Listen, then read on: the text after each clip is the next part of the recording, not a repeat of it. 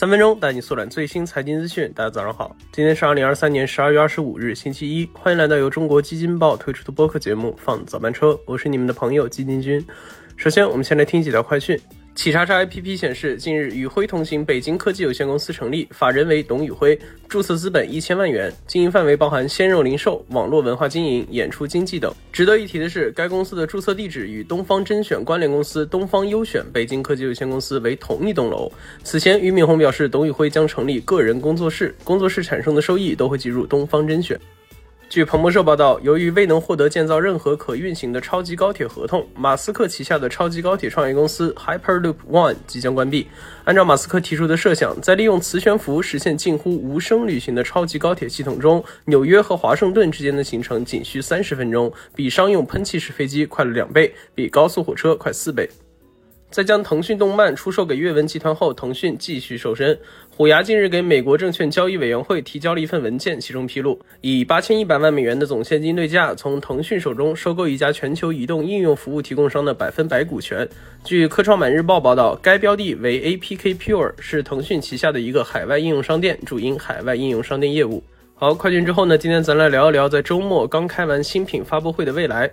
十二月二十三日晚间，蔚来汽车召开了其新品发布会二零二三 New Day。会上除了大家期待已久的重磅旗舰车型 ET 九外，还对外公布了多项黑科技，包括首款自研智能驾驶芯片四六幺零五大圆柱电池、自研全域九百 V 高压架构、天行智能底盘系统等等，让观众们大呼过瘾。不过要知道，ET 九的交付时间在二零二五年的第一季度，还有一年多。那这么提前的新车发布，未来似乎有些迫不及待，这是为什么呢？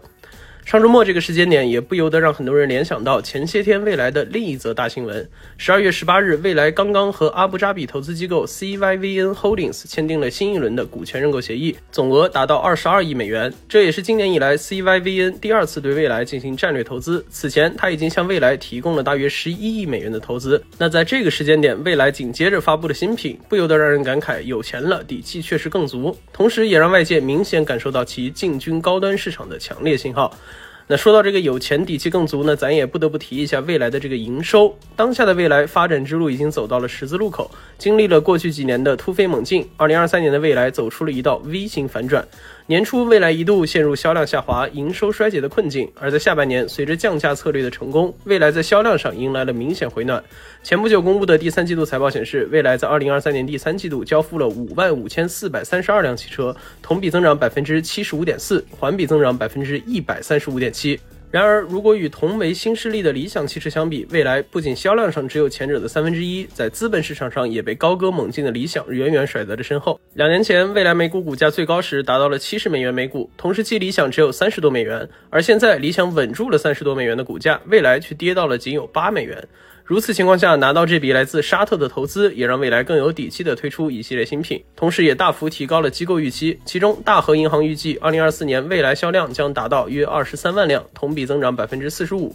上调了未来二零二五年收入预测的百分之十。同时，这笔投资也从侧面反映出未来的实力还是在线的。那 CYVN 也不傻，没真本事他投你干嘛？不过，在市场竞争日趋激烈之时，未来可以用投资人的钱来获得市场，但在目前，可能投资人更希望出货量更大。大真正有利润贡献，那这也可能是未来如此罕见提前一年多推出旗舰车型的原因。那当然，这笔投资也体现出当前国产新能源车已经得到了国际的广泛认可。相比起未来的新车和各种黑科技，这一点也更让人兴奋。近期多部门接连发布多个文件，为新能源车智能化高速发展提供了广阔的平台。同时，包括比亚迪、魏小李在内的各家国产新能源车企也都纷纷加大研发力度，积极拓展海内外市场，吸引了大量的客户和投资。其中，市场调查机构 Counterpoint Research 的报告显示，今年第三季度，比亚迪的纯电车销量追平了特斯拉，在全球纯电市场的占比达到百分之十七。大众斥资约七亿美元，拿到了小鹏百分之四点九九的流通股。